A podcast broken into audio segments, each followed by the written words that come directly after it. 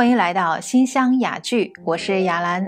上几期呢，我们和大家分享到中国的汉字，不仅它有深厚的含义，而且还影响其他的国家。那除了汉字，中国文化里边还有一个对世界有深远影响的方面，那就是数学。提到数学，那您知道国际数学节是哪一天吗？它是三月十四号。为什么是这一天呢？因为它和圆周率有关啊，三点一四。所以在世界上啊，每年的这一天，很多的博物馆啊、学校啊都会举办很多的活动。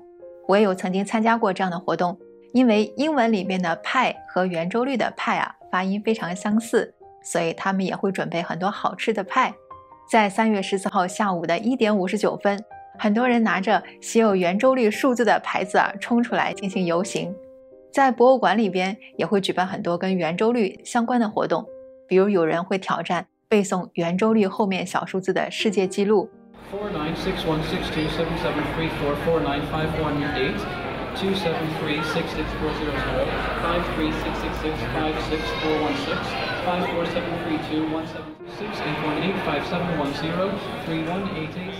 在博物馆的一角呢，很多来自世界各地的人在静静地聆听着讲解员介绍，说中国南北朝时期有个人非常厉害，他叫祖冲之，他第一次将圆周率精确到小数点后的七位，也就是三点一四一五九二六到三点一四一五九二七之间，这项成果领先世界一千多年。看着他们无限敬仰地用英文介绍着祖冲之，我不禁感慨万千。不仅国际数学节和他有关，在月球上有一座山，还是以他的名字来命名。那么关于祖冲之，我们都有了解多少呢？今天我们就来聊聊他。祖冲之啊，他其实出生在江南，他的祖辈都在朝廷里边做官，也算是书香门第。祖冲之从小就博览群书，后来他被调到华林学省。这个地方啊，是当时的朝廷专门研究学问的地方。祖冲之的一生不仅把圆周率精确到小数点后的第七位，领先世界一千多年，祖冲之还在另外一方面做出了巨大的成就，那就是关于天文历法。他编写了《大明历》，这个《大明历》啊，不是明朝的历法，而是当时的皇帝宋孝武帝，他年号大明，所以叫《大明历》。大明历有多精确啊？说出来可能会让我们大很不可思议。大明历里边，它测定每一个回归年，和我们现在科学测定的只相差五十秒。它还测定月亮围绕地球一周的时间啊，和现在科学测定的相差不到一秒钟。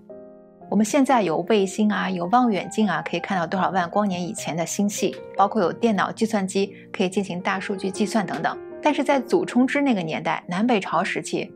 没有这些先进的工具，他是怎么样算出这么精确的历法呢？后人发现啊，古代的人他通常不是精通于一个领域，而是相关的领域以及其他的方面都很有研究。比如数学家，他可能会对天文、历法甚至星象都有研究。唐朝的时候有个李淳风，他是数学家，他曾经给祖冲之的《赘述》这本书做注释。但是呢，他对天象也很有研究。据《新唐书》记载。说贞观年间，很多次在白天出现了太白金星，李淳风当时就知道大事不好。这个现象一出啊，预示着天下要出女皇帝了，于是赶紧回朝廷禀报。当时的唐太宗说：“那该怎么办呢？要不然把凡是可疑的人都通通杀掉，怎么样？”李淳风说：“哎，这是天之所命啊，人力不可违抗。”果然，后世出了个武则天，掌权天下。李淳风还和他的师傅袁天罡编写了一本《推背图》，对后世做了很多精准的预测。也有人认为啊，中国的数学和周易和八卦有关，数字和天文、地理啊、风水、人的命理都有着深厚的联系。比如说，知道一个人出生的年月日时，就根据这个人的生辰八字，可以推算出这个人命数如何。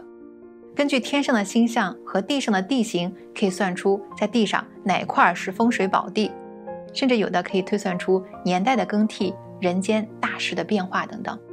在故宫的大门上啊，不知道大家是否有发现，它的横纵都是九颗门钉。为什么是九呢？因为中国文化里面认为奇数它代表着阳，偶数代表着阴，而九呢是单数当中最大的一个奇数。所以代表着吉阳，象征皇帝的至尊地位。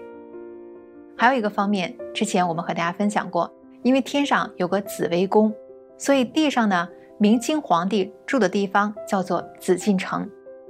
在紫禁城皇帝居住的地方，从乾清宫、坤宁宫到交泰殿，再加上皇帝后妃的东六宫和西六宫，加起来一共是十五。这个数字和天上紫微宫的星斗数是相对应的。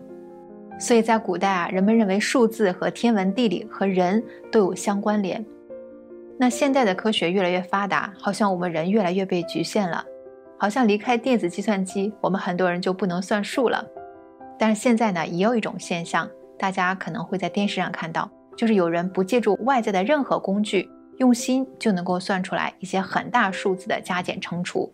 这种方式呢叫心算。我也有曾经参加过这样的活动。看到他们比计算机算的还快啊，让我非常的惊讶。